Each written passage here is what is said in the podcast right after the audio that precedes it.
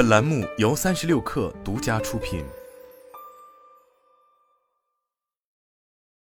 本文来自三亿生活。随着 iPhone 十五系列新机发布时间的不断临近，其产品端相关信息也已经大量被曝光。近日有消息源透露，虽然 iPhone 十五系列大概率将全面换用 USB Type C 接口，但苹果方面极有可能会为 USB Type C 线缆加入了名为三 LD 三的专用芯片，使得其可实现与 iOS 系统配对，实现限制用户使用兼容配件或进行数据传输的功能。对此，有观点认为。三 LD 三可能只是一种安全措施，仅用于加密传输，以提高数据传输的安全性。但也有人认为，这实际上是 MFI 认证体系在换用 USB Type C 后的延续。而苹果在新机上沿用这一体系，除了保障该业务的营收外，可能还有更深层次的考虑。在苹果的生态系统中，存在着一套 MFI 覆盖了 iPad、iPhone、iPad 等产品认证体系。其初衷是允许第三方厂商开发符合苹果要求的配件，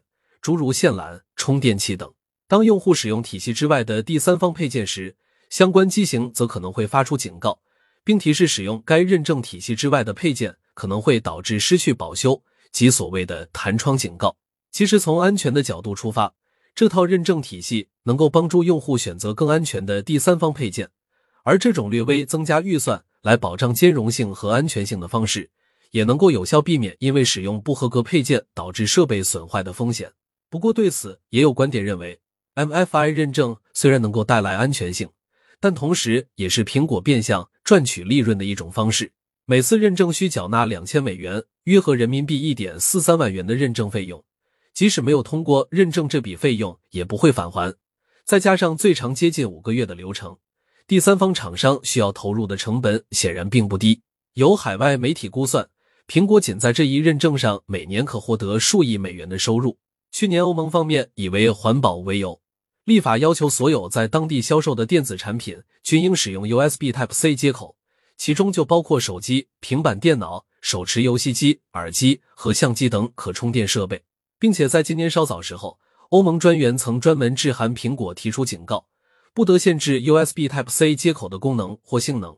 否则将在欧盟限制或禁止销售相关机型。虽然对此，苹果曾表示，只允许一种类型的充电器会扼杀创新，而不是激励创新，这反过来会损害欧洲和世界各地消费者的利益。但从其大概率将在新款 iPhone 机型上换用 USB Type C 接口的行动来看，显然还是选择了遵守相关法规。由于欧盟这一法规的生效时间在二零二四年十二月。因此，至少在 iPhone 十五系列机型上，苹果方面还不用顾及不得限制接口性能的规定。但在后续 iPhone 十六系列换代时，则需要采取一些较为婉转的策略来规避或符合相关要求，甚至不排除为当地推出特别版本机型的可能。事实上，目前已有曝光了据称是 iPhone 十五系列机型的 USB Type C 接口组件谍照，显示其甚至有多种不同的版本。有传言称。此次 iPhone 十五系列机型将支持两个不同版本的 USB 连接协议，其中 iPhone 十五和 iPhone 十五 Plus 或仅支持 USB 二点零，而定位更高的 Pro 版机型则会支持 USB 三点二。虽然通过硬件配置或性能的差异来区分不同定位产品并不鲜见，但至少在同系列智能手机中采取这一策略至今并不多。性能方面，USB 二点零。可支持最高四百八十兆每秒的数据传输速度，USB 三点二最高则可达到二十 G 每秒，差异高达四十亿倍以上。即便目前已经很少有用户会选择使用有线连接的方式来进行数据传输，但对于市场产品定位相对较高的 iPhone 来说，这样的差异或许也太大了。此外，需要注意的充电方面，USB 二点零可提供的最大电流为五百毫安。